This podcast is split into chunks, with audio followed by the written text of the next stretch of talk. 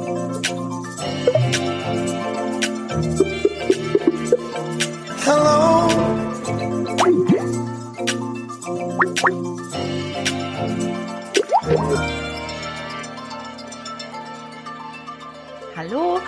herzlich willkommen zu einer neuen Folge Feuer und Brot. Das ist mittlerweile Folge 23 und das hier ist der Podcast von Maxi und Alice, zwei Freundinnen in zwei verschiedenen Städten und diesmal, das kommt immer öfter vor, wieder mal in einer Stadt und wieder mal von, die treuen Hörer und Hörerinnen kennen es schon, Maxis Sofa. Yes! In Berlin-Kreuzberg.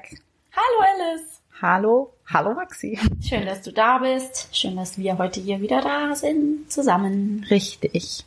Wir hatten gerade ein wunderbares Gespräch und haben gerade unsere, jetzt muss ich das auch mal sagen, unsere Gästin verabschiedet. Ich weiß es auch nicht, ob wir es machen. Also unseren, unseren Gast, unseren unsere Gast, Gästin. Was unsere, findet ihr besser?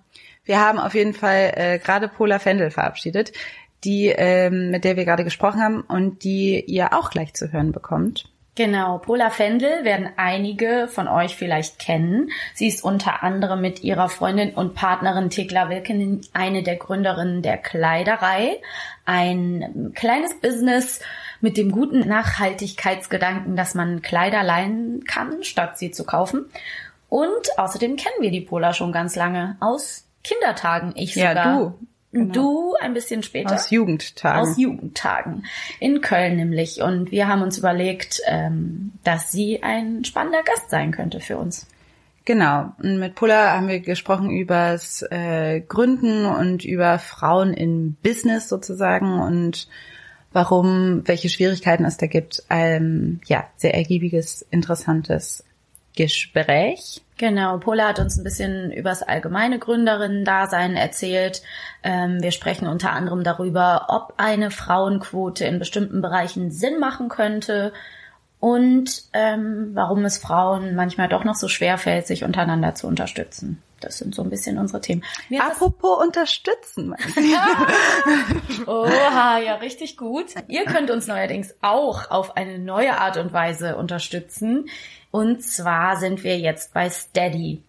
Wir möchten euch das jetzt nochmal ganz kurz erklären, weil das für den einen oder die eine vielleicht noch nicht ganz so klar ist, was das überhaupt ist mit Steady und Patreon. Also wir sind ja schon länger ähm, auf der Künstlerplattform Patreon vertreten. Da kann man uns mit einer monatlichen Spende unterstützen. Das machen ja auch schon ein paar von euch. Das ist wirklich toll. Ähm, jetzt haben wir uns tatsächlich mit den Leuten von Steady, habe ich mich getroffen hier in Berlin. Und die haben ähm, uns jetzt aufgenommen als Creator. Das heißt, man kann uns über Steady monatlich einen kleinen, einen mittleren oder einen etwas höheren Betrag zukommen lassen. Und ähm, das ist eben alles ganz transparent. Wir möchten es deswegen machen, weil wir natürlich nicht so gerne Werbung in unserem Podcast haben möchten, die nicht so gut da reinpasst. Alice und ich können uns nicht so gut vorstellen, euch eine Casper-Matratze zu verkaufen. Aber wer weiß, was noch passiert. Vielleicht kommt irgendwann mal jemand auf uns zu, wo wir sagen, yes, das ist wirklich was, das möchten wir unbedingt machen. Kann auch passieren. Aber wir möchten natürlich gerne ähm, uns weitere Möglichkeiten ähm, erarbeiten, was wir mit dem Podcast noch so alles machen können.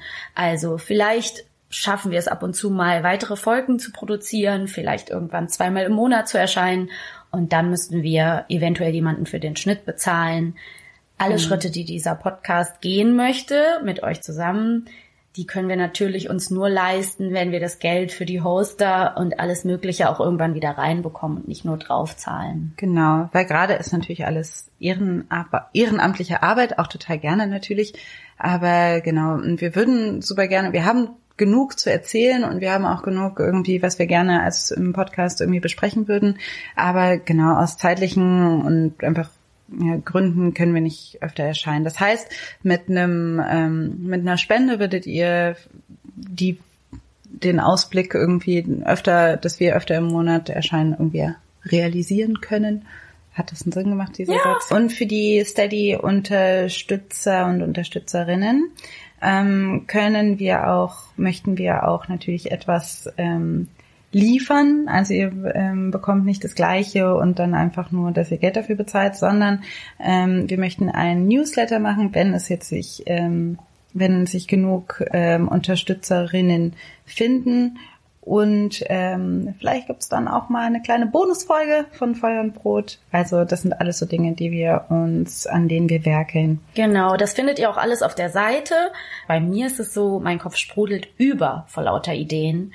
Und es ist tatsächlich einfach eine Zeit- und Aufwandsfrage, weil wir eben beide, ähm, ja, du komplett Vollzeit arbeitest, ich nahezu Vollzeit arbeite dass wir halt im Moment es einfach nicht schaffen, eine weitere Folge zu produzieren. Und ähm, ja, kleine Bonusfolgen wird es tatsächlich geben. Ähm, also schaut doch mal auf Steady, was da so los ist. Yes. Vielen Dank dafür. Genau. Und ähm, jetzt hört ihr Maxi, Pola und mich. Viel Spaß. Los geht's. Wir sitzen hier gemütlich auf meinem Sofa, alle ein bisschen eingemuckelt. Ich hoffe, wir ähm, euch ist nicht zu warm oder zu kalt. Wir können die Kleiderei nicht ganz aus, aussparen, müssen dich noch ein bisschen mit vielleicht schon auch beantwort, beantworteten Fragen nerven. Also was war bei euch die Grundidee dahinter? Hattet ihr vor, ähm, euch selbstständig zu machen und habt so ein bisschen überlegt, was könnte in Frage kommen? Oder wolltet ihr unbedingt die Kleiderei? Tja, also es war auf jeden Fall nach den ersten Gesprächen mit so Gründungsberatern klar, es ist eine Marktlücke. Mhm. Aber ähm, es war nicht so, dass wir gute Hausaufgaben gemacht haben und wir wollten irgendwas gründen und waren so, okay, das ist der Markt und hier ist unsere Lücke und tschuh, da gehen mhm. wir mit unserer Idee rein. Ähm, sondern wir haben halt beide studiert, Thekla und ich. Und ähm, was habt ihr studiert?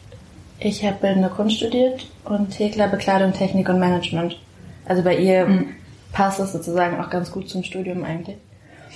Ähm, aber es war eine reine, komplette Schnapsidee. Aber eine Schnapsidee, die dann so hängen geblieben ist und die wir so wichtig und richtig und fehlend in der Welt fanden, dass wirklich so eine, die Idee hat dann so gesagt, okay, das muss mich geben, ihr müsst mich in die Welt rausgeben. Man muss ja auch sagen, die Kleiderei hast du mit deiner, mit Thekla gegründet und ihr seid ja auch schon lange befreundet. Das heißt, es gibt ja verschiedene Ansatzpunkte, hatten wir ja auch mit äh, dem Podcast zum Beispiel, dass man sagt, man versteht sich eh gut, man möchte was zusammen machen oder man möchte eine bestimmte Sachen machen und mit wem mache ich die jetzt oder man möchte halt irgendwas machen, man möchte gründen und das ich irgendwie in meinem kurzen Exkurs in der Startup-Szene für eine Recherche gemerkt habe, dass ganz viele Leute einfach irgendwas gründen wollen. Ja, absolut. Und ähm, es ihnen eigentlich dann auch egal ist was, also dass sie irgendwie ja, nee, bei uns war es wirklich echt so, dass alles eigentlich von der Idee ausging. Mhm. Also auch die Kombination Pola und Thekla, Thekla und Pola war nicht so, okay, ich suche mir jetzt eine Bekleidungstechnikerin, weil die kennt sich ja gut mit dem Thema Mode mhm. aus. Sondern es war wirklich so, dass, ähm, also die wirklich wahre Geschichte, wie wir auf die Idee gekommen sind, ähm, war einfach bei einem Abendessen bei Freunden, wo irgendeiner meinte, hey, äh, hier, ich habe den und den in der Modeabteilung der Bib abgeholt. Und dann war es halt so, ha, mhm. die Modeabteilung der Bib, wie geil wäre das denn, wenn da so Kleiderstangen in der Bib stehen würden und man sich halt so Klamotten wie Bücher ausleihen könnte. Mhm. Und dann, wie man halt so ist, wenn man irgendwie in Weinlaune so eine Idee halt irgendwie schön findet, haben wir so darauf rumgesponnen und die wurde immer so lebhafter und größer und dann war es tatsächlich so, dass wir wegen der politischen Dimension sozusagen, dann am Ende von Schnapsidee zu, okay, wir machen das wirklich. Ich glaube, jeder kennt das, dass man halt so gefühlt mhm. bei jedem dieser Abendessen irgendwelche Startups Ideen hat, irgendwelche Ideen hat. Das mein, genau, weil das meine ich halt, also das ist halt, man hat ja tausend, also wie oft man schon gesagt, ja, das müsste man mal machen. Ja, ja der ganz ist das eigentlich noch nicht total. Und dann irgendwie denkt, ja, Million Dollar Idee, egal, machen wir nicht. Also wann ist man da, dass man sagt, das über dieses Abendessen hinaus, über irgendwann muss man ja dann wieder darauf zurückkommen. Ja, wie fangen wir an quasi? Also wie sind dann die Schritte? Also erstmal lustigerweise, es gibt so eine Redensart. Ähm, man sagt immer, wenn man einen Namen für etwas schon hat, dann ist es auf jeden Fall gut. Mhm. Mhm. Und wir haben halt in diesem Schnapsmoment haben wir Kleiderei schon als Namen gehabt, weil wir halt dachten, Bücherei, Kleider, mhm. Kleiderei. Klar. Ist auch Catching. ein guter Name. ähm, eigentlich schon am nächsten Tag hat Thekla angerufen und war so, okay, wir müssen das wirklich machen mit der Kleiderei.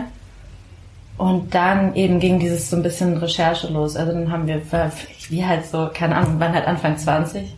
haben beide studiert, beide natürlich noch nie irgendwas mit BWL oder so zu tun und waren so, hm, okay, wir haben halt jetzt voll die geile Idee, erstmal allen erzählen und dann so, was brauchen wir denn eigentlich? Und dann dachten wir jetzt, okay, vielleicht gehen wir mal zu so einer Beratung. Mhm. Und dann waren wir bei so zwei staatlichen Beratungen in Hamburg und die waren eben beide so, ah ja, total toll, Marktlückenpotenzial, verfolgt das weiter. Aber irgendwie waren die auch so unbefriedigend, dass wir dann nicht weitere Beratungen in Anspruch genommen mhm. haben, sondern eher eben so, wie wir das halt so gelernt haben als junge Frauen aus Köln. so, man erzählt es halt einfach allen Freunden und sagt so, okay, wir brauchen eigentlich nicht viel, wir brauchen irgendwie einen coolen Raum, kann auch klein sein, wir brauchen Klamotten. Und was braucht man noch? Ah ja, vielleicht ein bisschen so Fotos für Flyer. Das war Marketing, ja. Und dann haben wir relativ schnell tatsächlich, was glaube ich auch ganz gut war, weil ich glaube, wenn man zu lange dann Zeit hat, wieder Zweifel zu bekommen mhm. und Angst zu haben, dann macht man es am Ende doch nicht. Und wir haben halt super schnell einen Raum bekommen. Mhm. Und dann war es halt so, ah, okay, krass, wir kriegen jetzt für drei Monate einen Raum for free.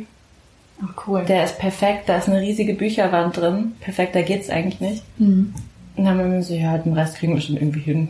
haben wir Spiegel geschenkt bekommen, haben von Freunden und Family Klamotten geschenkt bekommen und haben dann halt so die Konten geplündert für Kleiderstangen und Kram. Und dann war es auch schon fertig. Das waren, glaube ich, vielleicht zwei Monate letztendlich von der Gründung bis zum mhm. Aufmachen. Und dann kam die Presse. Ja, ja, wahnsinnig, wahnsinnig viel Rummel gehabt auch, ne? Und es wurde ja, ja total aufgegriffen. Das finde ich auch interessant. Wie habt ihr das so erlebt? Habt ihr das auch so ein bisschen das Gefühl gehabt, oh, das liegt jetzt ganz schön schwer, weil die Erwartungen so groß sind?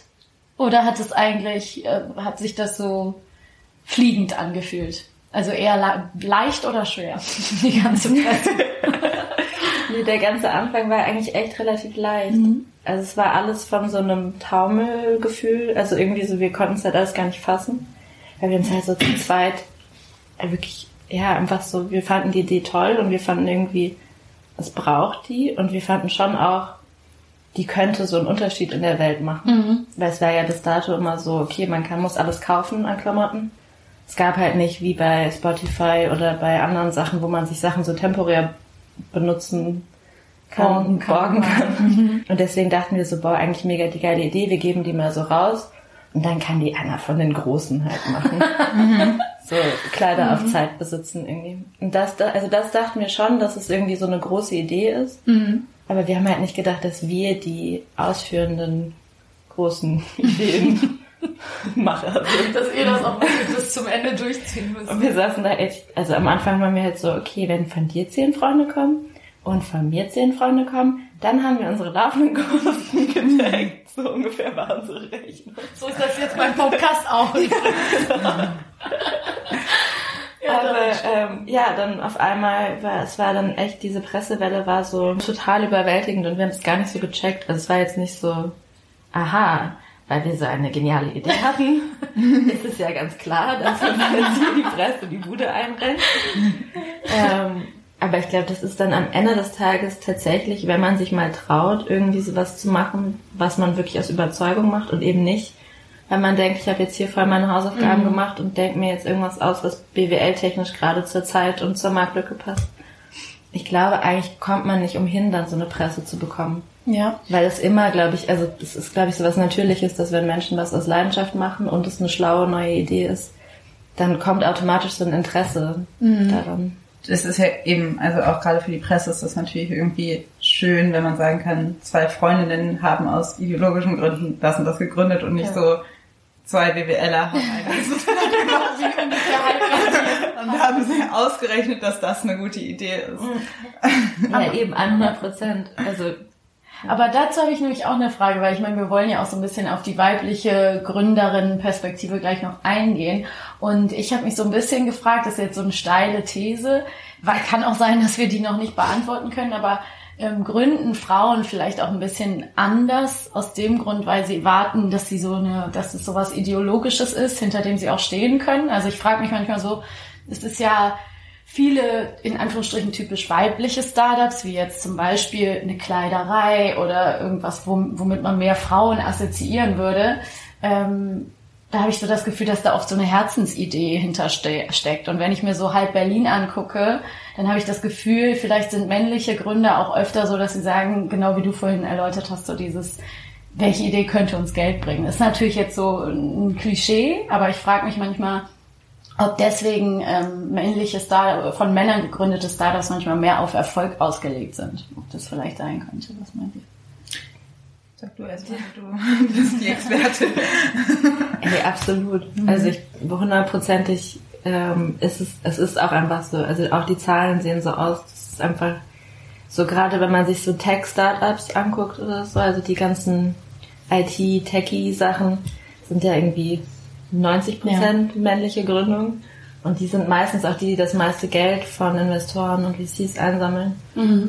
Und äh, meistens auch die, die relativ ohne Storytelling oder so daherkommen. Mhm. Und dann wahrscheinlich auch, das weiß ich jetzt nicht, aber ich gehe mal davon aus, die, die am meisten das Geld einfach verbrennen und dann nach ein paar Jahren wieder verpufft sind. Ja, und sagen abstoßen, schnell groß machen, ja, genau. abstoßen, bam, bam, bam und ja. dann wieder neu investieren.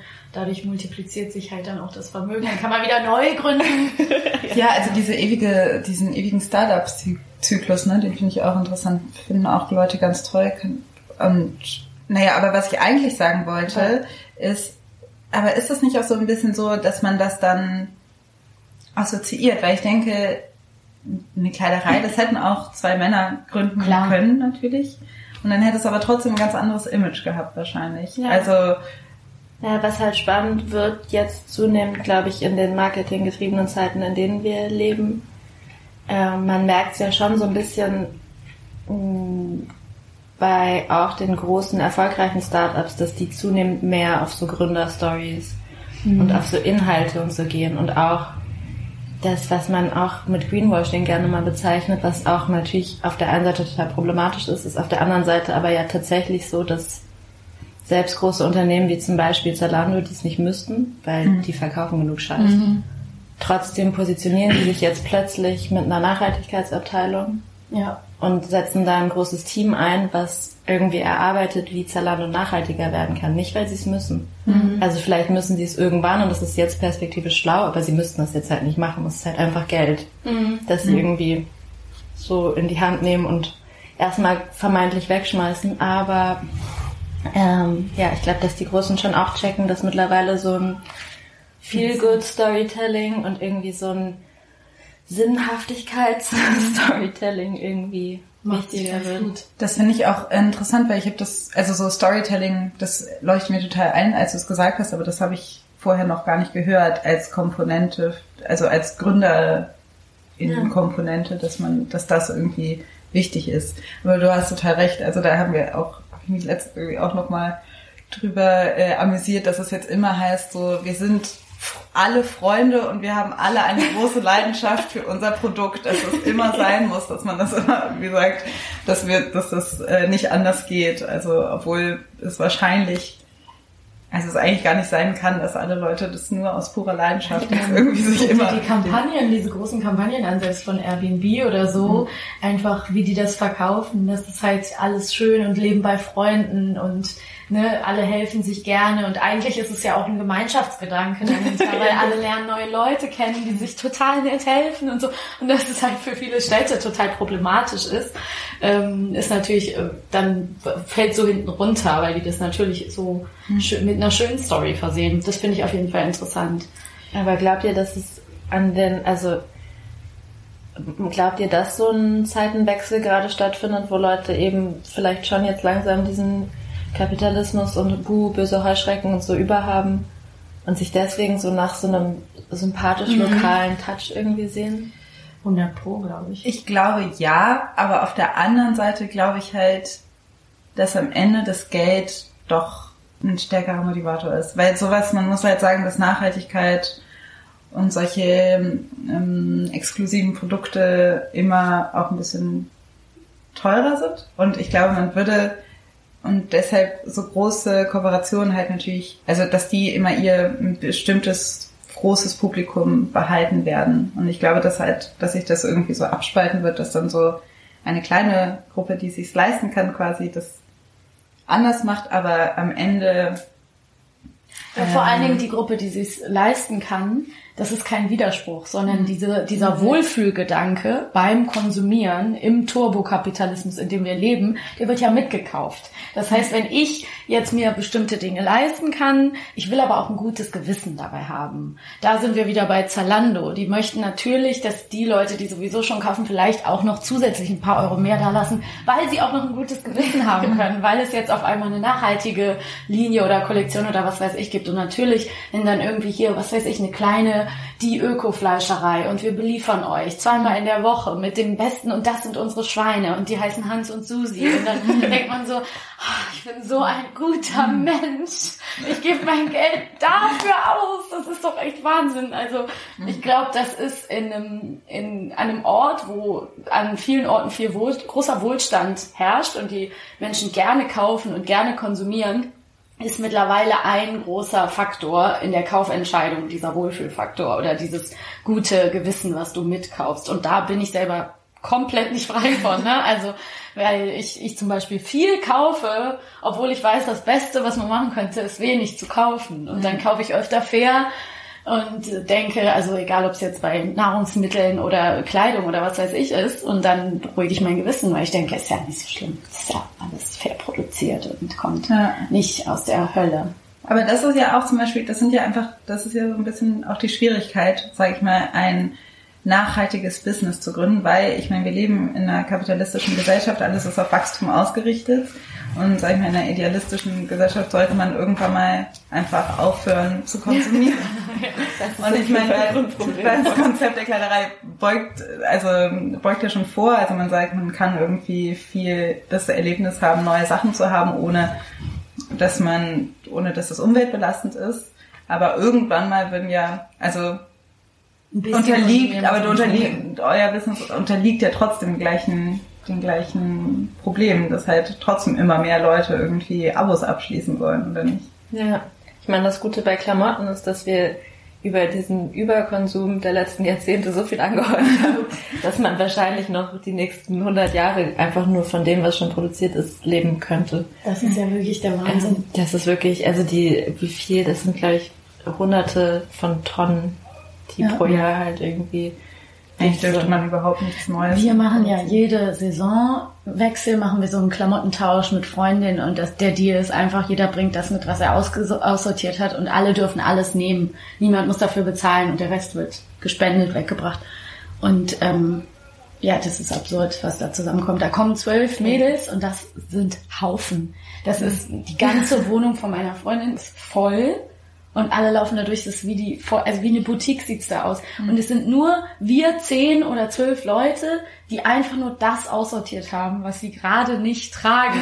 Und wir haben wahrscheinlich alle nochmal ähm, mindestens ein Drittel davon nochmal zu Hause. Mhm.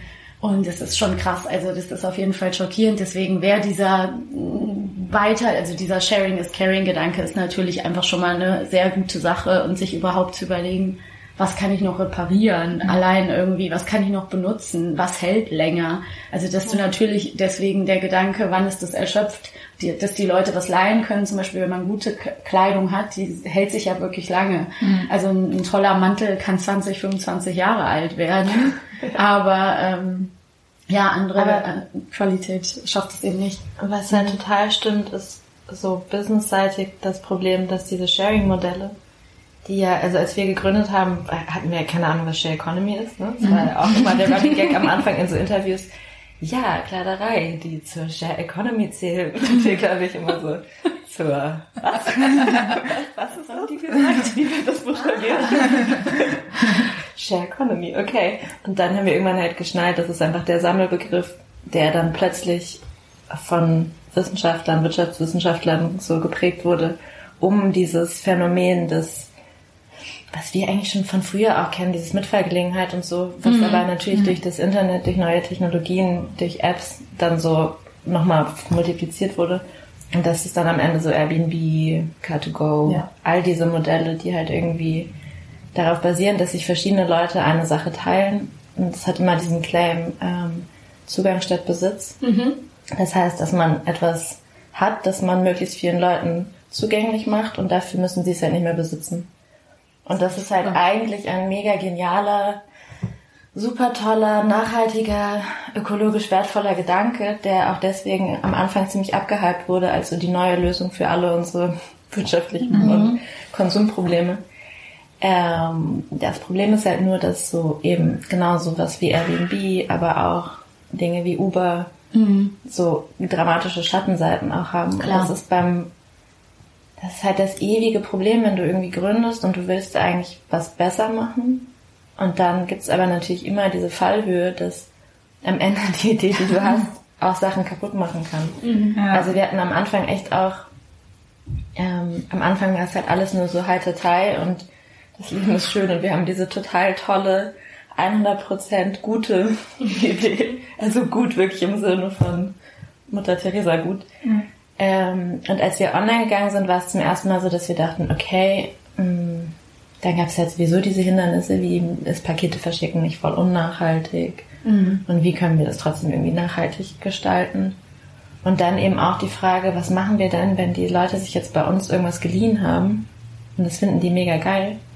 Und dann behalten die für zwei Monate zum Beispiel den blau-weißen Ringelpulli, aber da passt nichts von deren Sachen dazu und dann kaufen sie sich nachher doch drei neue Sachen dafür. Mhm. Und dann haben wir angefangen, so Umfragen zu machen. Und das war super spannend, mhm. weil ähm, die Leute haben wirklich weniger gekauft, tatsächlich. Mhm. Also wir haben das gar nicht so krass forciert, wie man immer so, wir geben eher vor, wie wir es cool und anders machen würden, aber wir reden jetzt nicht die ganze Zeit mit erhobenem Zeigefinger so, ihr dürft nicht mehr kaufen. Das ist alles, was ihr Das ist böse. bitte. Kaffee ist schlecht. Ja. Ihr müsst total klarkommen. Nee, genau. Und deswegen war das irgendwie für uns ganz schön zu sehen, dass eben tatsächlich diese Rechnung aufgeht, dass man das Bedürfnis nach was Neuem mit Laien befriedigt. Mhm. Also dass es am Ende doch nur dieses diese Lust auf, ich will jemand anders sein, ich will was Neues zum Kombinieren haben ich will ein anderes Kleid in einem anderen Stil ausprobieren. Also wirklich nur diese Lust an Veränderung, mhm. dass man die auch durch Laien befriedigen kann. Das mhm. war voll spannend.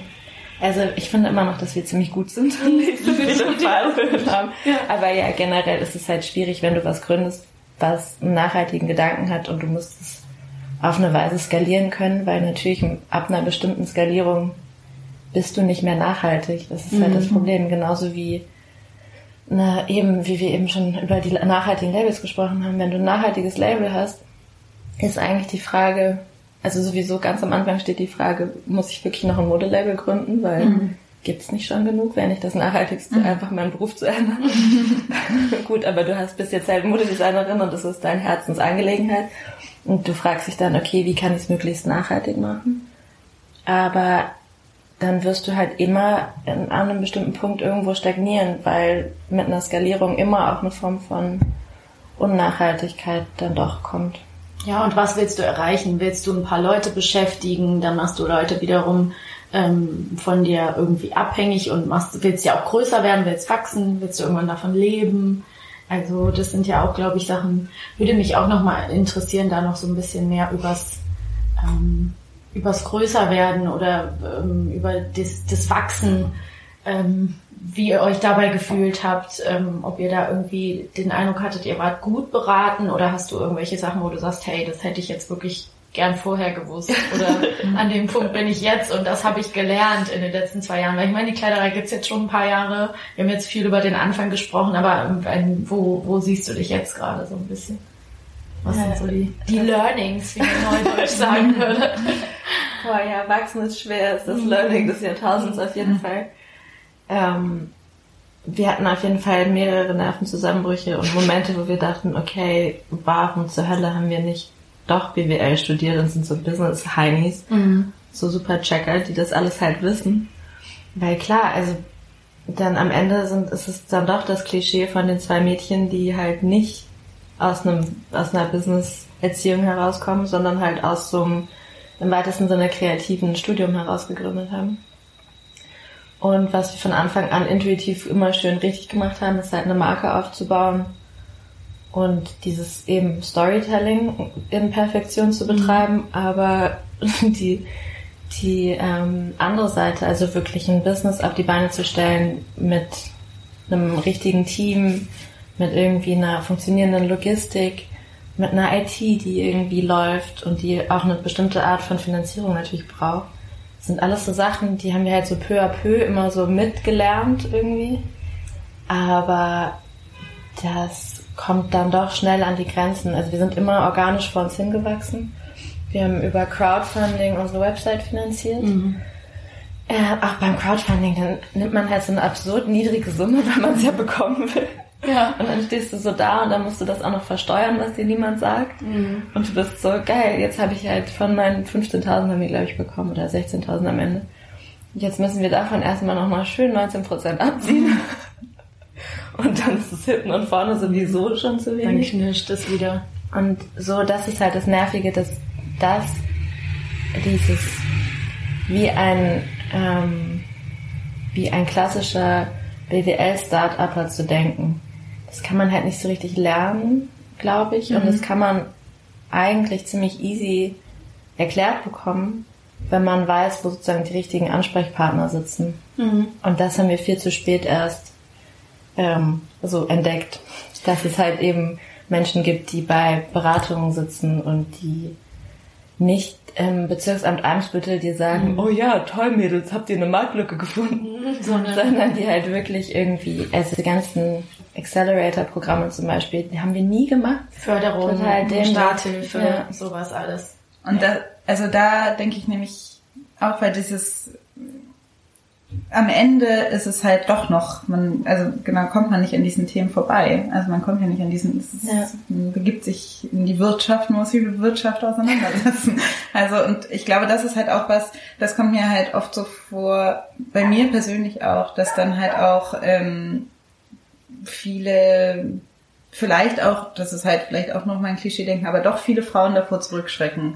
Weil es gab auch natürlich nach ähm, Beenden meines Studiums gab es auch diese Sache, ja, wer macht sich selbstständig, sollen wir uns selbstständig machen? Also Leute haben verschieden daran rumüberlegt.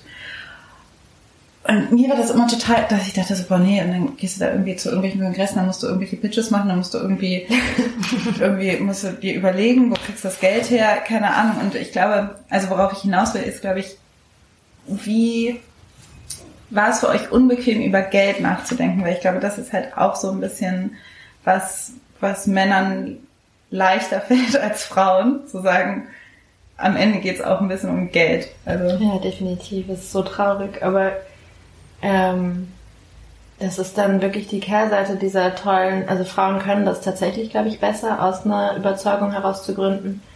Und wenn die lernen, das als ein gutes Marketing-Tool zu benutzen, kann man damit auch sehr weit kommen. Aber ja, das Geldthema ist halt ein ewiges, ich meine, das irgendwie Gute ist, dass bei Kreativen das Geldthema sowieso schwierig ist, mhm, bei Männern wie bei Frauen. Ähm, aber bei Frauen ist es definitiv, also es ist viel, viel schwieriger, auch einfach an Fördergelder, vor allem eben an Investoren ranzukommen. Wir haben das jetzt auch ähm, schmerzlich gemerkt, dass man halt als zwei junge Frauen, man wird einfach nicht ernst genommen. Das ist immer noch 2018 tatsächlich so und es gibt auch, ich hasse Studien, aber es gibt halt einfach Milliarden von Studien, die auch, ähm, die eben einmal nur die Zahlen zeigen, also die Zahlen, wo du siehst, okay, Frauen kriegen ungefähr nie Geld von Investoren. Mhm. Ich glaube, es ist so ein, eine Million zu 50 Millionen oder so.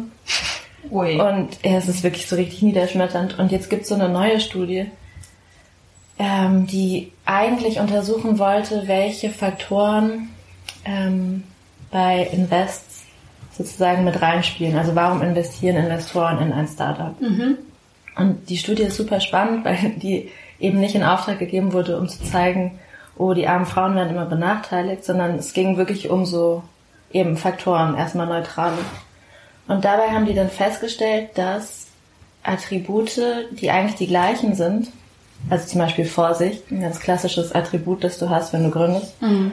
wird Männern als so Sorgsamkeit und Genauigkeit ausgelegt und einer Frau halt als ängstlich mhm. und schwach. Und so kann, also es gibt dann so einen ganzen Attributkatalog, an dem die das dann so auseinandernehmen, wo man halt einfach sieht, es ist so krass, weil dann wirklich, also ja, das ist, es geht eigentlich um die gleichen Gründerteams, aber das eine ist halt weiblich und deswegen wird mhm. alles negativer ausgelegt. Und das ist echt natürlich so ein riesen, riesen Problem und es geht so Hand in Hand, weil auf der einen Seite es ist halt so Henne oder Ei. Es ist auf der einen Seite kriegen Frauen immer weniger Support, weniger Fördergelder, weniger äh, Investgelder, Da weniger, weniger. genau. Ja, und dann Dann sehen, es ist schwer damit Geld zu verdienen. Guck mal, sogar die haben es nicht geschafft, obwohl die so und so und ja, und dann schrecken sie vielleicht eher davor zurück. Das ist natürlich bitter. Und es gibt halt auch so wenig Vorbilder. Also es gibt halt so unfassbar viele coole männliche Gründer, die halt zack, zack, zack die Millionen alle eingesackt haben. Und es gibt vor allem in Deutschland echt super wenig so weibliche, coole Gründervorbilder. Ich finde es auch echt erschreckend. Also wie, wie gesagt, ich hatte nur einen kurzen Exkurs in diese Startup-Szene und habe auch gedacht, die und dann immer wenn ich Frauen im Büro gesehen habe, war es so, ja, ich mache hier irgendwie, also so quasi waren das dann so irgendwelche Assistentinnen oder Assistenten. das ist halt irgendwie schade, wenn es nicht ans Inhaltliche geht. Ja, und selbst wenn es noch nicht mal das Extrem sein muss, dass Frau nur Assistentin, Sekretärin, gute Seele, Mädchen für alles ist, vielleicht sind es ja auch super tolle, moderne Top-Teams, die mit, äh, also die auf ihr, in ihrem Unternehmen dafür sorgen, dass es irgendwie ein ausgeglichenes Geschlechterverhältnis gibt. Aber Frauen in die Chefetage, Frauen ins Management, überall in Entscheiderpositionen, das ist nach wie vor noch total schwer. Und da ist natürlich irgendwie echt die Frage, was ist zuerst da, das Huhn oder das Ei?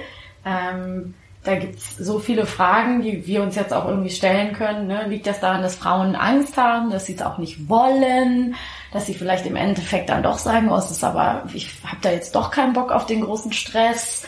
Oder müsste man halt wirklich gezielt hingehen und sagen, wir nehmen Frauen jetzt mal die Angst, indem wir die auch durch eine Quote in bestimmten Bereichen, in einer bestimmten Höhe einfach erstmal ein bisschen ermutigen und sagen, nee, da ist Platz für euch, da gibt's Platz, so, den könnt ihr einnehmen. Ne? Also es ist auf jeden Fall. Es ist halt echt die Frage, ob man was, das ist wirklich so, finde ich, die spannendste Frage bei der Quote. Ähm, ich weiß, also bei so Management-Sachen, da kann ich einfach überhaupt nicht für sprechen, weil die gläserne Decke, ich weiß nicht, ob es da vielleicht wirklich sinnvoll ist, dass man eben in diesen Großkonzernen eine Quote hat, um einfach die, sorry, fetten alten Arschlochtypen, die da oben sitzen, halt dazu zu zwingen, sich zu bewegen, weil die es halt von alleine nicht tun, egal wie geil die Frauen sind, die halt hoch wollen.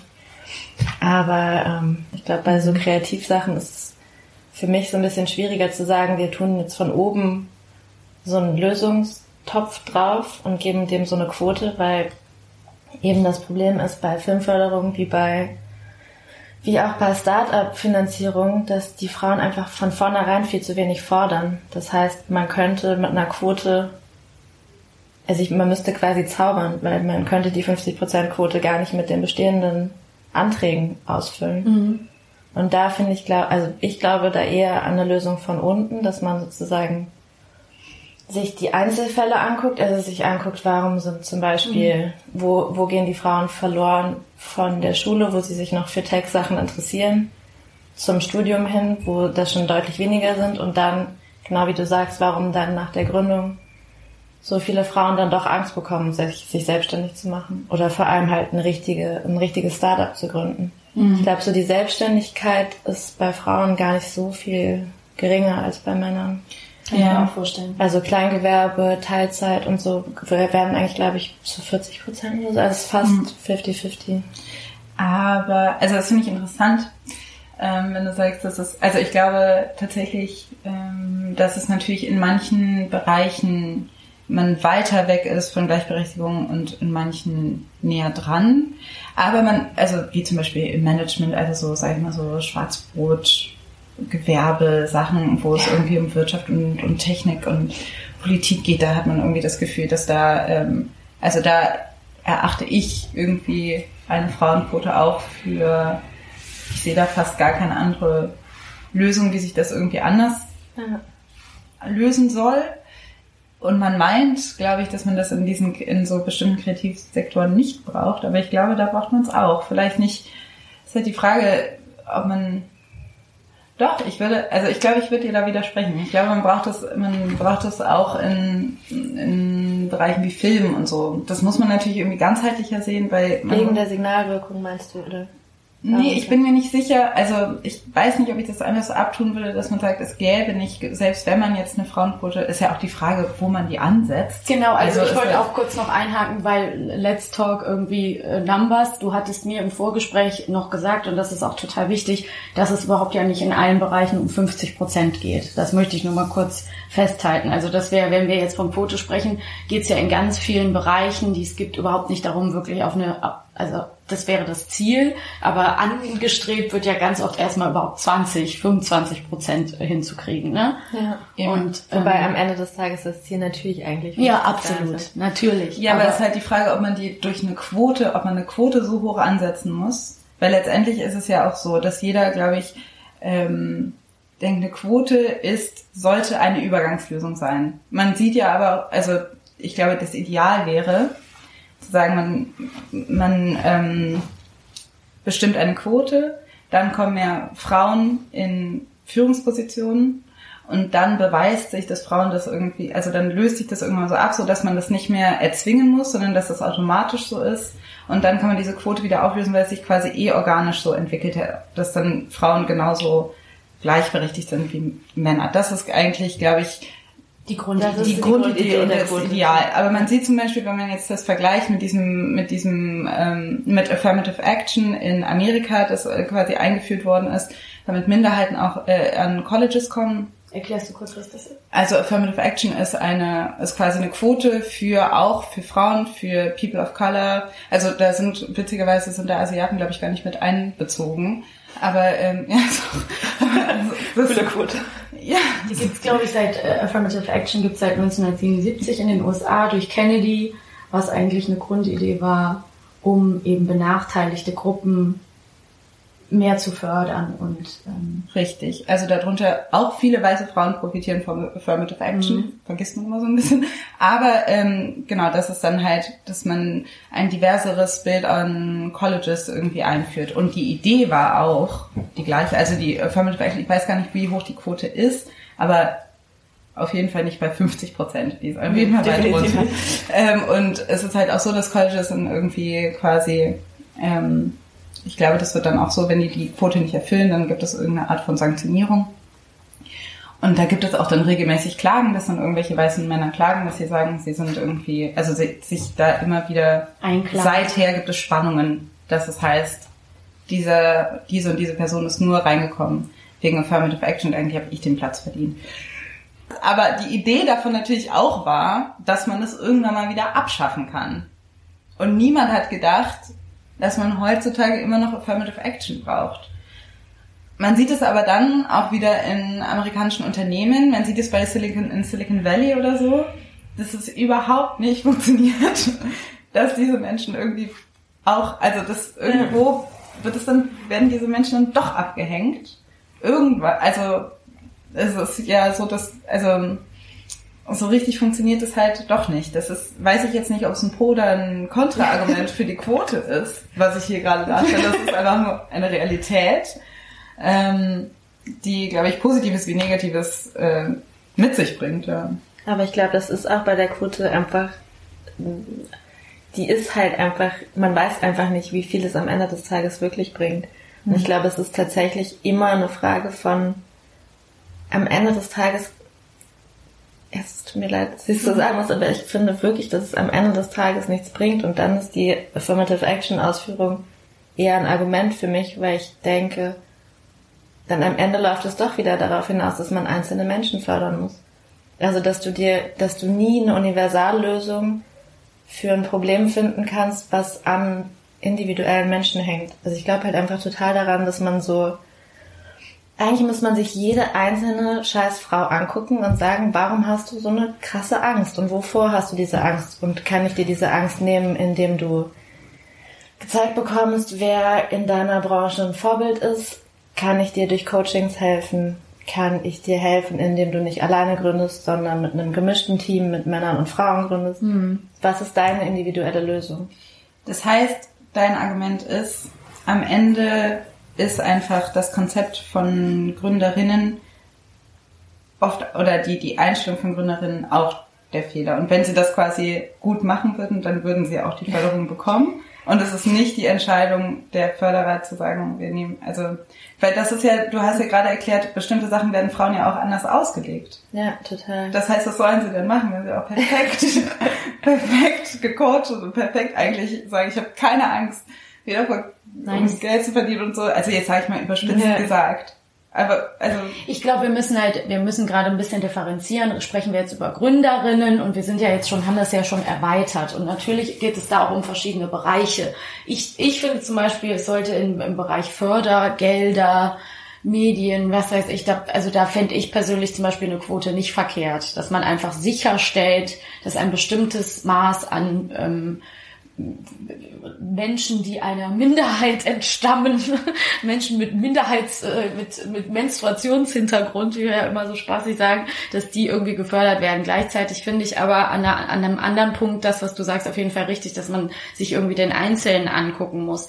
Welche Frage ich jetzt nochmal, um das Ganze noch mehr aufzumischen, irgendwie noch mit reinwerfen möchte, ist ja auch, es ist halt die Frage, ob wenn man ähm, wichtige Posten mit Frauen besetzt, ähm, ob das dann auch automatisch dazu führt, ja, dass das immer speziell Frauen gefördert werden. Danke. Und darum wollten wir es ja so ein bisschen auch noch erweitern, das Gespräch, weil es ja tatsächlich interessant ist, dass ähm, es ja durchaus ähm, Theorien gibt oder Erlebnisse oder hat man ja auch selber schon mitbekommen, dass Frauen nicht immer zwangsläufig anderen Frauen hochhelfen, sondern dass es auch genauso Beispiele gibt, dass Frauen eben mauern und zumachen. Ja, ja das ist sowieso das Schlimmste, dass einfach ja, dass am Ende, selbst wenn du eine, ein Management voller Frauen hast, die im Zweifel die schlimmeren Chefs sind mhm. als die Typen. Weil es, also bei MeToo haben wir jetzt auch lange und viel über übergriffige männliche Chefs oder schon bei Aufschrei haben wir drüber gesprochen. Mhm. Aber über diese ganzen Schikanen und wirklich teilweise Quälereien und Mobbing und Ellbogen im, ist noch das mildeste Wort, was Frauen nach unten kicken das ist halt echt auch noch so ein anderes Thema. Hast du da persönliche Erfahrungen zu gemacht oder hast, hast du, du gibst ja auch Workshops und gehst viel auf irgendwelche Veranstaltungen und sprichst da auch mit Leuten. Wie, wie ist da deine persönliche Erfahrung? Weil ich bin wirklich sehr gesegnet da. Mhm. Also, wir hatten echt, also wir haben oft dieses nicht ernst genommen werden Thema, aber auch einfach, weil wir sehr jung gegründet haben mhm. und dann halt junge Frauen per se so das perfekte Target ist, wo man erstmal denkt so, oh ja, die sehen halt irgendwie nett aus, deswegen sitzen die hier. Ähm, bei so Workshops oder auch Panels, wo wir sitzen, mm, ist es halt eher so ein, es ist bei Panels, wenn wir da sitzen, ist es immer erstmal so nicht ernst genommen werden und dann nach dem Panel kommen alle an und sind so, wow, mega beeindruckend, was ihr da aufgebaut habt, bla bla bla. Mhm. Bei ähm, dem Z2X zum Beispiel, was von Zeit Online so ein Festival ist, wo 20 bis 29-Jährige hinkommen können, die ähm, visionäre Ideen haben oder visionäre Ideen entwickeln möchten gerne. Die haben dann so zwei Tage, wo sie verschiedene Workshops und Vorträge und so Meetups irgendwie mitbekommen, was ich ein total schönes Konzept finde und was die auch eigentlich viel öfter noch machen sollten. Das ist nur einmal im Jahr im Moment. Und da fand ich es echt krass, weil ich zwei Tage lang mit so vielen jungen Menschen geredet habe, die irgendwie Ideen hatten, die alle Angst hatten, das zu machen. Mhm. Ähm, auch tatsächlich wieder mehr Frauen als Männer. Also die Jungs waren schon so ein bisschen checkermäßiger und waren so, ja, ich mache jetzt das und das. Und die Mädchen eher so, hm, ich hatte mir überlegt, mhm. vielleicht das und das zu machen. Ähm, und nach den zwei Tagen habe ich nämlich eben total gedacht, dass ich da so Bock drauf hätte. Mhm. Also, dass ich gerne mit so jungen weiblichen Gründern arbeiten würde. Weil das ganz oft eben, deswegen sage ich das ja auch immer bei der Quote, das ist so, mit ein paar Tricks kommst du auch drum rum, dass die Typen, die irgendwie an dem Geldhebel sitzen, dir das nicht geben wollen. Mhm. Oder was eben das Coole ist und was auch so ein bisschen durch die Quote meines Erachtens verhindert wird, dieses Denken außerhalb von Bestandsstrukturen. Mhm. Also zu sagen, okay, ich krieg auf dem und dem Weg kein Geld, aber ich zeig's dem Penner jetzt, weil ich nehme den und den Weg. Und es gibt eben zum Beispiel auch staatliche Finanzierung, das ist wirklich völlig geschlechterneutral. Ob du da irgendwie dich ins ja. Antidiskriminierungsklausel gibt. Also muss man ja auch so. Also nee, aber nee, auch weil du da nicht pitcht, sondern da hm. musst du dich halt mit Unterlagen bewerben und wenn die gut sind und passen, dann passen sie halt. Hm. Man muss dazu sagen, dass zum Beispiel das Gleichstellungsgesetz oder Gleichbehandlungs, ähm, der, dieser Paragraph der von 2006, der entspringt übrigens auch der Affirmative Action. Also das ist überhaupt erst daraus gekommen. Also Affirmative Action ist auch nach Deutschland gebracht worden, wurde aber prinzipiell mehr auf die damals noch Gastarbeiter, Kinder und Gastarbeiter-Integration, also mehr Schwerpunkt auch Integration, gar nicht jetzt unbedingt Frauenquote angewendet und daraus ist eben das Antidiskriminierungsgesetz auch entstanden und diverse Gesetze. Also es gab auf jeden Fall natürlich Bewegungen in die Richtung. Jetzt gibt es ähm, Länder wie Norwegen oder so, die zum Beispiel ja schon lange irgendwie mit dieser Quote, an dieser Quote arbeiten und rum, ähm, rumdoktern, wie das so funktioniert. Und die setzen zum Beispiel auch ganz viel auf ähm, Frühförderung von Mädchen ja. und Gleichbehandlung natürlich. Das ist ja, sind ja skandinavische Länder ganz weit vorne. Und ich versuche jetzt nochmal so eine Brücke zu schlagen, weil ich das einfach sehr interessant finde. Und ich glaube, wir haben viel angesprochen. Ähm, aber es ist halt auch so ein bisschen die Frage, ähm, die, ich glaube, die Angst, die Frauen vor dem Gründen und sich selbstständig machen haben und davor mit, mit Geld zu jonglieren und da irgendwie einfach auf die Kacke zu hauen, auf Deutsch gesagt, die kommt natürlich auch daher, dass die irgendwie die Rahmenbedingungen so schwer sind. Also es müssten einfach bessere Bedingungen äh, getroffen werden, auch für, äh, sag ich mal, Familiengründung, Kinderbetreuung, solche Geschichten. Also das spielt halt alles mit rein. Ne? Und da ist zum Beispiel ja auch aber ähm, das, ganz kurz, glaube ich, ist nicht so, wenn du mhm. es gerade studiert hast. Ich glaube, da... Ja, das stimmt. Da ist eher dann... später, ne? Da ist wirklich eher die Frage, woher kommt da so eine...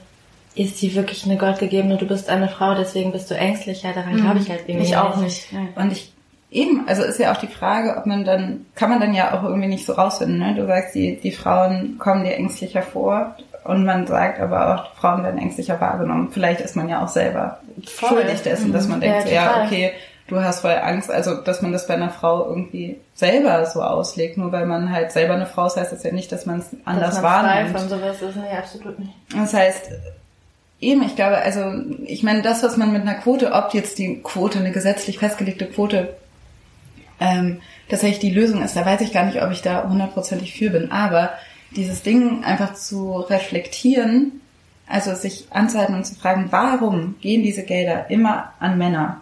Und was ist das für eine Kultur, in der wir leben, in der wir bestimmte Sachen Männern einfach zutrauen, die man Frauen einfach nicht mhm. zutraut. Mhm. Und Dinge, die, und vielleicht Fehler, die Männer machen, wie zum Beispiel überschwänglich zu sein oder so, dann doch irgendwie positiv ausgelegt werden, weil man denkt, okay, jemand ist total überheblich. Funktioniert.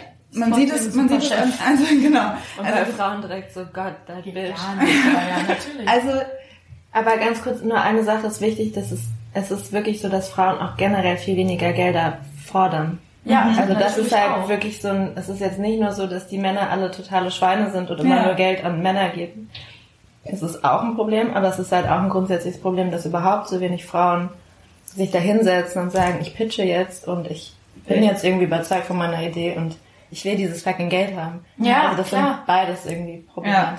Das also es ist so eine gegenseitige... In unserer Branche genauso. Also in der Branche, in der ich arbeite, ist ja nun mal Medien- und kreative Branche. Das, da haben wir uns letztens mal als Frauen untereinander unterhalten, auch mit ein paar Frauen, die schon länger im Business sind als jetzt die Frauen in meinem Alter. Und wir sind auch schon lange im Business.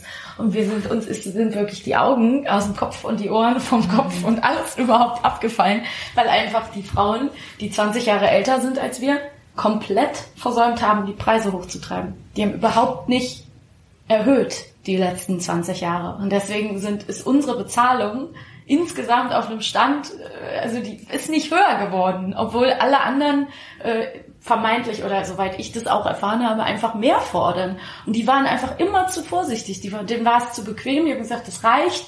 Und deswegen haben die sich nie weiter aus dem Fenster gewagt. Und ähm, man ist da auf jeden Fall selber auch irgendwie. Aber da ähm, ist jetzt echt so die nächste Generation voll gefragt. Ja. Und ehrlich gesagt halt wirklich auch so früh wie möglich, weil natürlich irgendwann, und das ist dann echt so ein Scheiß, ja, aber und irgendwann willst du halt vielleicht auch wirklich mal Baby ja. machen. Mhm. Und dann bist du plötzlich doch so, shit, jetzt nehme ich lieber, behalte ich lieber diesen Job ja, und argumentiere nicht rum.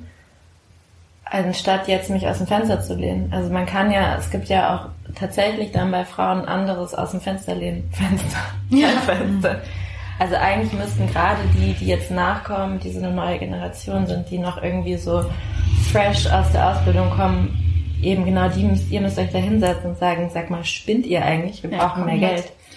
Und das sind halt, also da sind wir ja bei verschiedenen echt, also ich glaube auch, man kann halt, ich sehe das total, dass man sagt, man kann jetzt nicht an einer Sache ziehen, man kann jetzt nicht einfach sagen, okay, 50 Prozent aller Gelder aller Stellen und so gehen an Frauen fertig, sondern man muss, glaube ich, von mehreren Seiten fördern oder ziehen oder irgendwie, ich glaube nicht, dass man, dass nur eine Förderung von unten funktionieren würde, weil ich glaube, am Ende steht man dann trotzdem da und bekommt das Geld vielleicht nicht. Ich glaube aber auch nicht, dass eine Förderung nur von oben funktioniert. Also ich glaube, es muss einfach beidseitig. Mhm, das ist meine, das ist meine. nicht, dass wenn die ganzen Maxi Hackes und äh, und andere Menschen, die jetzt so nachkommen in alteingesessene Strukturen, Kraft haben, das von unten heraus zu verändern. Ich glaube irgendwie, dass es dass so ein bisschen so eine Umbruchsstimmung ja eh schon passiert und ich glaube, wenn man jetzt nämlich eben Frauen, gerade junge Frauen fördern würde und wirklich so einzeln und individuell fördern würde, dass das auch von unten absolut gelingen könnte, dass die einfach so Power haben, dass die durch die Mauern durchrennen. Ich glaube, da gibt's echt, da wird's irgendwann echt dünn die Luft. Also, ich glaube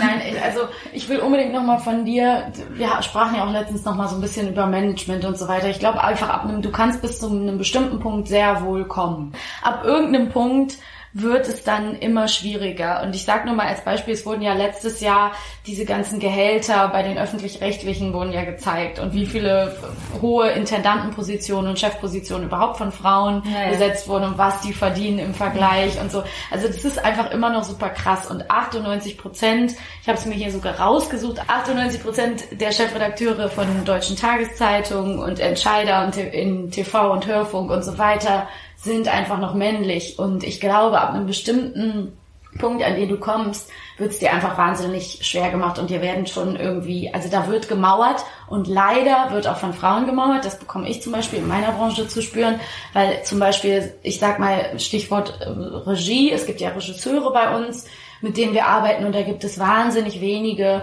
Regisseurinnen, die wirklich on top sind, also die ganz oben sind, die die besten Filme betreuen und so. Da gibt's, kann ich an einer höchstens zwei Händen abzählen und es gibt bestimmt das Zehnfache an Regisseuren, wenn ich jetzt nicht ja. übertreibe. Und die sind auch oft verschrien, schwierig zu sein. Ähm, die sind auch nicht unbedingt immer Personen, die es jedem total leicht machen.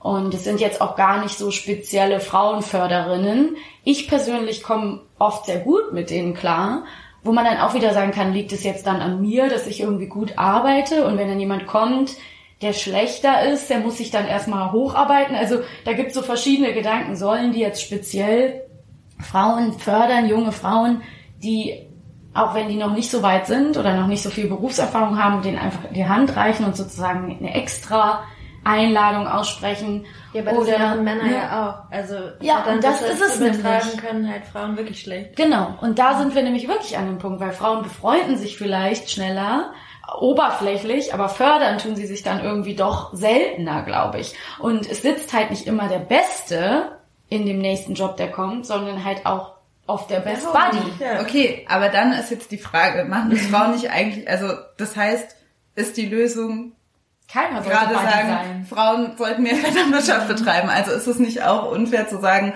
es müssen, also es ist die Verantwortung von Frauen, Frauen zu fördern.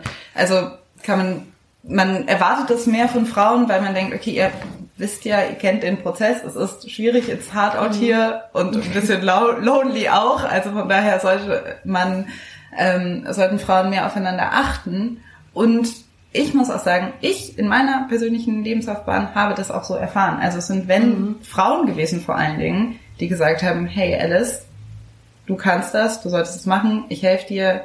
Also das waren, da kann ich eine Liste von Frauen beschreiben, die das, äh, die mir das ermöglicht mhm. haben. Das heißt, für mich persönlich kann ich sagen, es funktioniert und so eine Art von Stutenbissigkeit, die ja auch oft, also die ich auch oft von anderen Frauen berichtet bekomme, habe ich persönlich nicht so sehr erlebt. Deshalb ist es halt, will ich einfach nur nochmal sagen, ich bin, mhm. ich weiß total, dass es das gibt und ich weiß auch, dass es ein Problem ist. Aber ich, es gibt, auch da ändert sich vielleicht was. Ja, und ähm, dann ist halt auch die Frage, genau, was ich auch noch sagen wollte mit dieses Ding, warum ist es so? Warum, warum sind gerade Frauen auch teilweise ähm, feindlich gegenüber anderen Frauen und machen es denen vielleicht mhm. auch gerade schwerer, weil sie Frauen sind?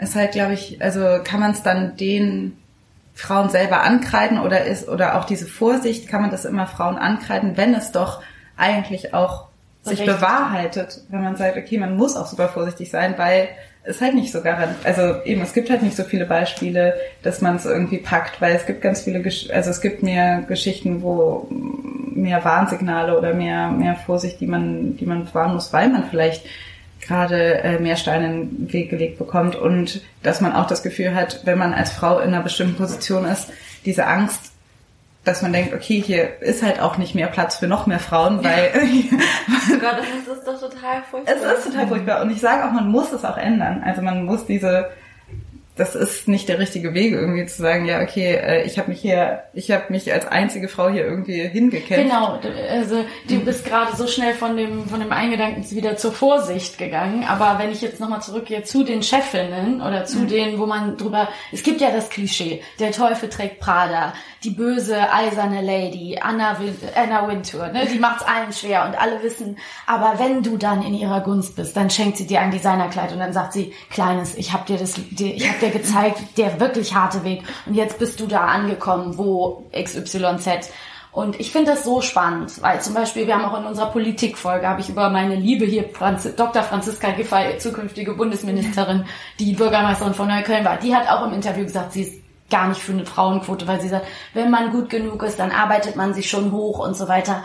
Und ich finde es das interessant, dass du sagst, Alice, du wurdest viel gefördert und du hattest tolle Fördererinnen und ich kann das von mir auch nur sagen. Ich habe auch wahnsinnig tolle Frauen äh, in meiner beruflichen Laufbahn sowie in meiner privaten kennengelernt, die mir geholfen haben, die Hand gereicht haben und musste das selten, selten selber erleben, dass jemand zugemacht hat. Dennoch habe ich das schon oft beobachtet, dass Frauen dazu neigen zu sagen, ich habe mich hier hochgekämpft, das war schwer genug ich musste meine Ellenbogen ganz schön rausholen und die, anstatt dass ich das jetzt weitergebe, das, was ich erfahren habe und oder anderen beibringe, genau, oder sogar sage, hey, guck mal, pass bei der, pass bei der und der Aufgabe auf, die ist schwer, da musst du das und das beachten, sage ich, ja, die soll mal schön, die soll mal schön mit der Fresse auch da reinfallen, wo ich reingefallen bin. Und da sind natürlich irgendwie zwei große Probleme. Einerseits ist es Angst um die eigene Position. Es ist ganz klar, also viele Frauen haben Angst, ja, wenn wenn es ein Kabarett gibt und da ist nur Platz für eine Frau, ähm, dann mache ich natürlich, helfe ich der Konkurrenz nicht. Das heißt, es müsste von vornherein natürlich mehr Platz geben für mehr Frauen, dass Aber es weniger das ist Angst irgendwie gibt. Auch Quatsch. Es gibt so viele gesettelte Frauen, gerade eben in, ja. in der Branche, in der du dich bewegst, die überhaupt keine Angst haben. Also warum mauern? Job. Warum Aber ist das so? Ich glaube, dass es eher ein Problem ist, dass es immer noch nicht, deswegen das gute Wort Vetternwirtschaft, mhm das ist dann wirklich was, was so über Jahrzehnte, wahrscheinlich Jahrhunderte, Jahrtausende mhm. traditionell gepflegt wurde, wurde, dass man eben seinen Buddy reinholt, wenn ein Job frei wird.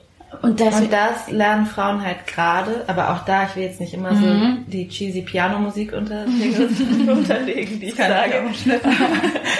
aber ähm, ich glaube, da ist wirklich gerade auch ein großer Generationenumbruch. ich glaube, dass wir tendenziell alle eher lernen, dass wir durch so Frauennetzwerke, es poppen ja auch einfach immer mehr Frauennetzwerke am Horizont auf mhm. und es findet viel mehr so eine Frauengruppen-Dynamik, Vernetzung mhm. statt, was ich echt ganz spannend finde und ich glaube, das wird tendenziell auch mehr und wird sich auch mehr ins Berufliche immer weiter auswirken. Das hoffe ich auch, dass Weil es halt nicht nur online ist, sondern auch im Nee, ich glaube, Leben. das ist wirklich, also ich kenne jetzt einfach sowohl in Berlin wie in Hamburg, wo ich ja auch in einer Frauengruppe bin, mhm. bin.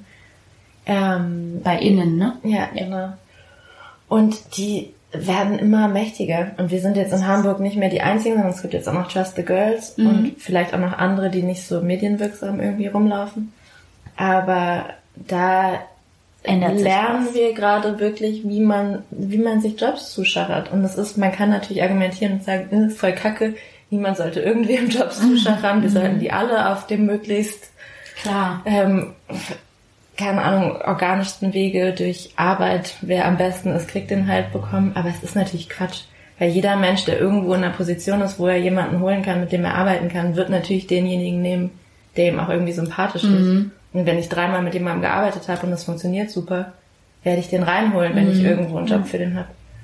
Und das ist wirklich das, also das neben allem anderen, wie man über Quote streiten kann und möchte oder über warum Frauen Förderung für Frauen oder genau, warum Frauen aber auf jeden Fall, auf jeden Fall müssen Frauen das grundsätzlich lernen, dass man einfach besser zusammenhält mhm. und mehr so ein ich besorge dir hier was, du besorgst mir da was fahren. Ja. Und nicht so viel Angst vor anderen Frauen haben. Ich meine, wir sagen das ja jetzt, können es aus der Podcasterin-Perspektive zum Beispiel sagen. Wenn mich jetzt jemand anruft, hatte ich am Montag, die möchte auch einen Podcast gründen, kann ich sagen, nee, ich habe leider keine Zeit. Oder nee, ich weiß nicht, wie das funktioniert. Ich habe damit nichts zu tun. Oh ähm, mein Gott, ganz kurz, das ist bei ja. uns das Krasseste bei Kleiderei passiert. Mhm ähm, wir hatten, also es gab natürlich irgendwie mhm. bestimmt so zehn Leute, die irgendwie das auch cool finden und auch machen wollten. Und klar haben wir denen mhm. immer alles, alles beantwortet, was sie wissen wollten und waren so, ja, mega geil, wenn es noch mehr mhm. Leute gibt, die dieses Konzept machen. Ähm, alles immer supi. Mhm. Aber wir hatten tatsächlich eine, die hat sich bei uns angemeldet und war dann Kunde bei uns und hat so wirklich so spioniert, immer so E-Mails geschrieben mit so Fragen, wie wir das und das handhaben und dann hat sie relativ schnell wieder gekündigt und dann schwupps ein eigenes Unternehmen mit kleiner Verleih gemacht. Und wir waren echt so, das ist doch einfach dumm. Mhm. Also es ist dumm, nicht so davon zu, zu profitieren, dass wir halt irgendwie schon eine Reichweite haben, die sie mhm. ja hätte benutzen können und unsere Erfahrungen und unser Wissen. Aber wie hätte sie die benutzen können? Indem ja, sie euch offen anspricht. Ja, klar. Fragt, dann in, hättet ihr ihr geholfen. Indem sie einfach sagt, hi, ich möchte das auch gerne ja. machen, so wie alle anderen normalen Menschen. Ja. und dann wir natürlich, also wir haben von den anderen die Crowdfundings gepostet und natürlich die irgendwie regelmäßig, wenn die eine coole Aktion machen, ja. die gepostet oder halt mal was mit denen zusammen gemacht, wie man das halt, mein Gott, das mhm. meine ich so. Da, also ist doch viel geiler, Synergien zusammenzustecken. Und dann kann man nämlich eben am Ende wirklich auch auf so eine wenig Geld, äh, Gutmenschen, Gründungsschiene irgendwie mhm. weiterkommen, wenn man halt so ein Netzwerk hat und das so bündelt. Anstatt dass man dann wieder denkt, ey, nee, ich mache das jetzt heimlich hinter dem Rücken. Ja, ja das ist genau das, was ich meinte, ne? dass man, also eigentlich muss jeder bei sich selber, jede bei sich selber anfangen, indem sie wirklich und wahrlich bereit ist, andere Frauen zu supporten und denen auch mit Rat und Tat zur Seite zu stehen. Ne? Also das Gefühl, was Frauen vielleicht weniger abgeht als Männern, dieses es ist genug für alle da. Mhm. Das Leben ist ja. kein Kuchen, es ist einfach, jeder hat einen Teller und es ist in Ordnung. Es ist nicht etwas, also es expandiert sich. Das kann man, man braucht nicht immer so denken, wenn ich jetzt das abgebe, dann äh, ist weniger für mich da. Man sieht es eigentlich an dem Podcasterin-Beispiel eigentlich ganz gut, wie lächerlich das wäre. Weil ich meine, wenn jetzt ein neuer Podcast kommt von zwei Freundinnen und den hören die Leute auch gerne, dann sagen die ja nicht zwangsläufig, wir hören euch nicht mehr, sondern sie haben dann einfach einen Podcast mehr, den sie gerne hören. Ja. Oder, ne, also vielleicht gibt's auch einen, der kann nur ein, ist gezwungen dazu, dass er nur einen Podcast im Monat hören kann. Und dann tut mir das leid, wenn er sich dann gegen uns entscheidet. Aber ich meine, man muss Aber doch da irgendwie auch lo sich locker machen und die Angst verlieren. Und, vor allem darauf vertrauen, was du selber kannst. Ja. Das ist ja. halt, das ist so voll der cheesy Kalenderspruch. Der ist so, ja. Aber Frauen haben wirklich, glaube ich, irgendwie auch noch noch mehr Issues damit. Kann man jetzt auch wieder argumentieren, weil es schon immer so war, dass uns eingeredet wurde, wir sind sozusagen das schwächere Geschlecht. Mhm. Aber einfach mal zen mit seinen eigenen Talenten zu sein und zu denken, ich kann das und ich bin schon jemand und das, was ich mache, mache ich auch einfach gut. Und das, das ist viel das gesünder. Es ist viel gesünder im Gesamtumgang mit dir und mit Menschen, die dir sonst noch so begegnen. Weil ich finde, das Schlimmste ist dieses ähm, Mauern und also die ganz schlimmen negativ besetzten Worte, Stutenbissigkeit, zicken und so weiter, mhm. ne? Intrigieren, das ist ja immer leider aus einer Unsicherheit sich selbst gegenüber geboren oder einem krankhaften Ehrgeiz, den man ja nur hat, wenn man das Gefühl hat, es ist nicht genug für alle da. Und aber auch aus einem mangelnden mangelnder Übung in Wettbewerb. Ich glaube, das ist halt auch das, was mhm, Männern irgendwie ein bisschen oder viel früher beigebracht wird, alleine durch die Prägung von dass man vielleicht sagt, man kann sogar sagen im Sport oder so, ne, dass man sich irgendwie viel mehr Wettbewerben stellt und ähm, dadurch, dass Frauen und auch Mädchen direkt irgendwie immer gesagt hat, so äh, Freundschaft geht nicht mit Wettbewerb einher, mhm. dass es deshalb auch diese fiesen Dynamiken oft gibt unter unter äh, Mädchen, die es nicht offen austragen können, weil Feindschaft, also weil es keine keinen gut einen Kanal dafür gibt, zumindest in, unter Frauen, in der Kultur der Frauen, sage ich mal. Die Wettbewerbsfähigkeit ist ein total wichtiger Punkt, weil ich schon finde, das ist auf jeden Fall was. Wir haben ja oft von, im Podcast haben wir schon über toxische Männlichkeiten gesprochen, also wie blöd es ist, wenn kleinen Jungs nicht beigebracht wird, dass sie auch sensibel sein dürfen und auch weinen dürfen und auch sich äh, mit Worten verteidigen und nicht immer aggressiv sein müssen. Aber genauso ist es auch schlimm, wenn man Mädchen abspricht ähm, nicht unbedingt aggressiv zu sein, darum geht's ja genau nicht, aber Konflikte zu haben und sich einem Wettbewerb zu stellen. Und dafür ist zum Beispiel eben Sport ja was total äh, Wichtiges. Und ähm, ja, deswegen einfach auch ein Wettlauf oder ja, irgendwie, also genau, einfach ja. wo es schon anfängt und das ist auch nicht mal heißt, aufs Maul hauen. Ja. Vielleicht auch. mal wieder Freunde. Vielleicht ja, auch. Ich, ich fand es wirklich ja. früher mal voll beeindruckend, dass Jungs dann irgendwie fanden sich doof, dann haben sie sich mal hin und her geschubst und dann war wieder alles gut. Und ich war ja. mal voll jealous. Ja, das ist ja eben also dieses offene Austragen, ne? dieses offene Austragen von okay, hier gibt's eine Diskrepanz und dann diese ganze Arbeit, die dann da reinsteckt, also wie trägt man das dann raus, ist ja auch mega Stress. Man muss das ja, also wie gesagt, Jungs müssen das auch lernen, das ist auch eine harte Schule, Klar. aber irgendwas profitiert, also irgendwie profitieren die dann natürlich und wenn sowas irgendwie in einem gesunden Rahmen wie Sport mit Regeln und so weiter, dann ist natürlich vielleicht ideal. Ja, nicht so halt irgendwie, aber dass man irgendwie das Mädchen dann in dem Sinne, wenn sie sich dem Wettbewerb nicht stellen, nicht lernen zu verlieren, aber auch nicht lernen zu gewinnen. Das heißt, sie wissen einfach nicht, wie das geht, haben Angst vor beidem und dann ist blöd. Ja, und nicht immer nur lieb gehabt werden. Ja, ich wollte gerade sagen, ne? da sind wir halt wieder bei diesem Frau, die das, das ewige Opfer. Ja. Immer müssen wir rumheulen, um irgendwas zu bekommen. Das ja, und die eigene, eigene Leistung und das eigene Sein immer unter Wert zu verkaufen, weil sonst wird dir ja unterstellt, du bist nicht liebenswert oder du bist zu tough oder du bist sonst irgendwas. Ich fand es mega interessant. Die Gründerin von Satu, die hatte eine Geschlechtsumwandlung von Mann zur Frau und ist jetzt eine Frau. Und es gab einen ganz tollen Artikel bei der Welt auch zum Thema Quote. Da haben sich mhm. verschiedene Frauen unter anderem Jasmin Tabatabai und verschiedene Künstlerinnen und so haben sich alle zu Wort gemeldet. Und die konnte eben ja darüber sprechen, wie es war, als Mann wahrgenommen zu werden und jetzt als Frau wahrgenommen zu werden. Meint, es hat sich einiges verändert.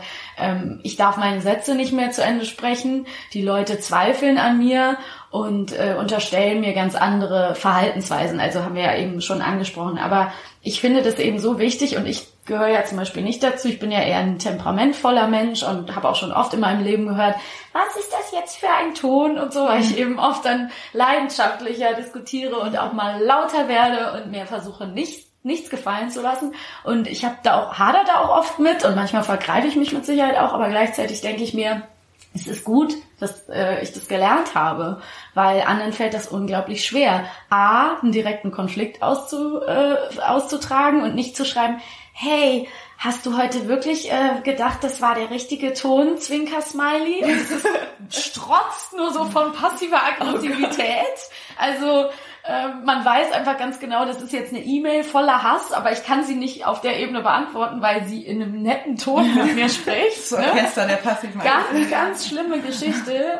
A, das und B, sich behaupten und keine Angst davor zu haben, dass irgendwer vielleicht sagt, oh, die, hast du deine Tage? Ja, dann sagt man, halt die Schnauze. Aber guck mal, das würde ich mir wünschen, dass einfach so wirklich so eben sowas müsste vermittelt werden. Mhm. Und das ist deswegen, ich will jetzt nicht immer wieder sagen individuell Lösung, aber ich glaube halt total, weil das ist ja immer noch so, dass man immer als Frau eher in die Schwäche mhm. geht. Also ja. immer eher in so, ein, in so einen Opferduktus oder in so einen Opfermodus. Ja. Ja, ob man das will, ob man irgendwie sich aus einer Sache rauswinden will oder ob irgendwas kacke gelaufen ist, ist immer erstmal die erste Reaktion, irgendwie, die man oft beobachtet, so ein, ich mache mich klein. Mhm und ruder irgendwie zurück und dann, ich glaube, es wäre eigentlich cool, wenn dann da so jemand wie du sitzt oder wie du oder wie ich und dann halt sagt so, nee, Moment mal, du musst dich jetzt nicht klein machen. Mhm. So, nicht warte mal kurz. Du musst dich jetzt auch nicht entschuldigen, weil der war einfach scheiße. Da kannst du auch dann sagen, das war nicht cool. Ja. So, so simpel solche Sachen klingen, aber ich glaube, dass, also für mich ist es auch selbstverständlich und ich habe auch eher erlebt, dass ich damit manchmal natürlich auch eine Grenze überschritten habe, weil ich zu stolz bin oder zu laut war oder was zu sehr eingefordert habe, aber dann denke ich mir so, wenn es dann nicht klappt, pff, ja. dann ist es halt so. Dafür habe ich auch schon Pitches mit krassen Konzernen irgendwie gerockt, weil ich halt ein bisschen einen auf dicke Hose gemacht habe, weil ich halt dann nicht so Angst habe, sondern weil ich halt denke, ich bin geil und ich erzähle euch jetzt mal kurz, warum ich geil bin und warum Kleiderei geil ist. Und so nimm es halt und wenn du es nicht checkst, bist du selber schuld. Aber ähm, ich glaube, dass das halt voll das Privileg ist, dass wir uns sowas trauen. Und ich glaube, dass eben, dass viele, das gerade junge Frauen halt überhaupt nicht drauf Gar haben. nicht. Nee, gar nicht. Und ich glaube, da würde es echt so, sowas wie so ein Mentoring oder so stelle ich mir immer vor, so Media. Kann man dich dafür nicht buchen, halt, oder? Machst du Genau, nicht ich in mich halt als Mentorin. Nee, schöner wäre es ja, wenn ich mit was anderem Geld verdiene und dann Mentoring so for free machen kann. Aber du gibst Aber- auch Workshops und Sachen, aber da geht's dann mehr ums Gründen. Um Ja. nochmal um deine Aber das schon auch in die Richtung. Mhm. Also das ist so mein, mein Masterplan, was ich auf jeden Fall mehr machen möchte. Workshops für junge Gründerinnen. Das finde ich echt mega wichtig. Eben, da können so viele Quoten und so viel von oben gemacht werden. Am Ende glaube ich so, was jeder Einzelne mit einem speziellen Menschen für einen Impact hat, das ist zehntausendmal krasser als jede, jede Lösung, die auf irgendwie so einem universellen Dach Ohne dass man das äh, schlecht machen muss. ist Nee, ich glaube auch wahrscheinlich ist es immer ein Hand in Hand. Also ich habe zum Beispiel auch die großen, in Anführungsstrichen, Förderer und Mentor-Menschen, die ich erlebt habe, waren oft auch Männer, witzigerweise. Aber wenn ich jetzt, also wir finden ja auch immer ganz schön, wenn wir dann so zum Ende kommen, irgendwann auch mal wieder was mitzugeben, wenn man sich an die eigene Nase packen will und sagen wir, ich fange jetzt an, dann kann ich zum Beispiel sagen, ich wäre dazu bereit, wenn ich jetzt mit jungen Menschen arbeiten würde, egal in welcher Hinsicht, ähm, auf die Unsicherheiten von jungen Frauen auch ein bisschen speziell einzugehen und zu sagen, hey, ich habe das, ich weiß, wie du dich fühlst, ich habe das vielleicht hier und da auch erlebt und denen vielleicht auch ein bisschen extra die Hand zu reichen sozusagen und trotzdem genauso auch äh, jungen Männern irgendwie das, das gleiche, die gleiche Aufmerksamkeit und die gleiche Fairness irgendwie zukommen zu lassen. Also dass man selber sich doch klar macht und das ist mir ja immer ein großes Anliegen. Ich appelliere ja immer, ähm, nicht zu kritisch mit anderen Frauen zu sein, also überkritisch meine ich, kritisch ganz normal, aber nicht überkritisch und nicht fies. Und ich würde mir ja immer wieder wünschen, dass dieser Konkurrenzgedanke und dieses schlimme Angst haben, jetzt kommt da eine, die ist vielleicht besser, schöner, egal was und nimmt mir was weg. Ähm, dass das, also sich bewusst zu machen, das ist ja auch oft wieder so was internalisiertes, dass man von Männern, vom Chef, von egal wem gut gefunden werden möchte und Angst hat, da wird einem jetzt was weggenommen durch die andere, deswegen findet man die prinzipiell scheiße. Und sich in diesen Gedanken, die man ja vielleicht mal hat, man verspürt ja vielleicht mal Neid auf jemanden, sich da selber zu ertappen und auch immer mal öfter auszubrennen. Also ich fange ja tatsächlich an, mir diese Gefühle einfach zu verbieten. Also ich habe ein neidisches Gefühl vielleicht, aber ich würde es nicht in eine Tat umsetzen. So. Und ähm, ich glaube, das ist irgendwie wichtig, dass man sich selber da reflektiert, wenn man so an, so einen Ansatz verspürt, dass man auf jeden Fall da nicht unfair ist oder so. Ja, eher im ich Gegenteil. ein, ja. Eher so als schöne Hausaufgabe mitnehmen. Genau, ja. Frauen mehr mitzuziehen, als Ja. man das vielleicht gerade so natürlicherweise aus seinen Impulsen heraus machen würde. Mhm. Lieber so einmal so doppelt so viel fördern und mitziehen ja. und äh, Jobs zuschaffen. Stimmt. Ja.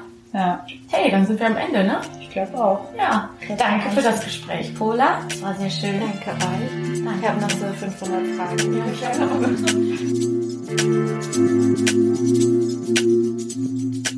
Das war die neue Folge Feuer und Brot. Wir hoffen, ihr habt uns gerne zugehört. Erreichen könnt ihr uns per Mail unter feuerundbrot.gmail.com, auf Facebook, Twitter oder Instagram. Wenn ihr uns unterstützen wollt, könnt ihr das mit einer monatlichen Spende auf Steady oder Patreon oder ihr hinterlasst uns eine positive Rezension bei iTunes. Wir hoffen, ihr seid auch beim nächsten Mal wieder mit dabei und bis bald. Tschüss. Tschüss.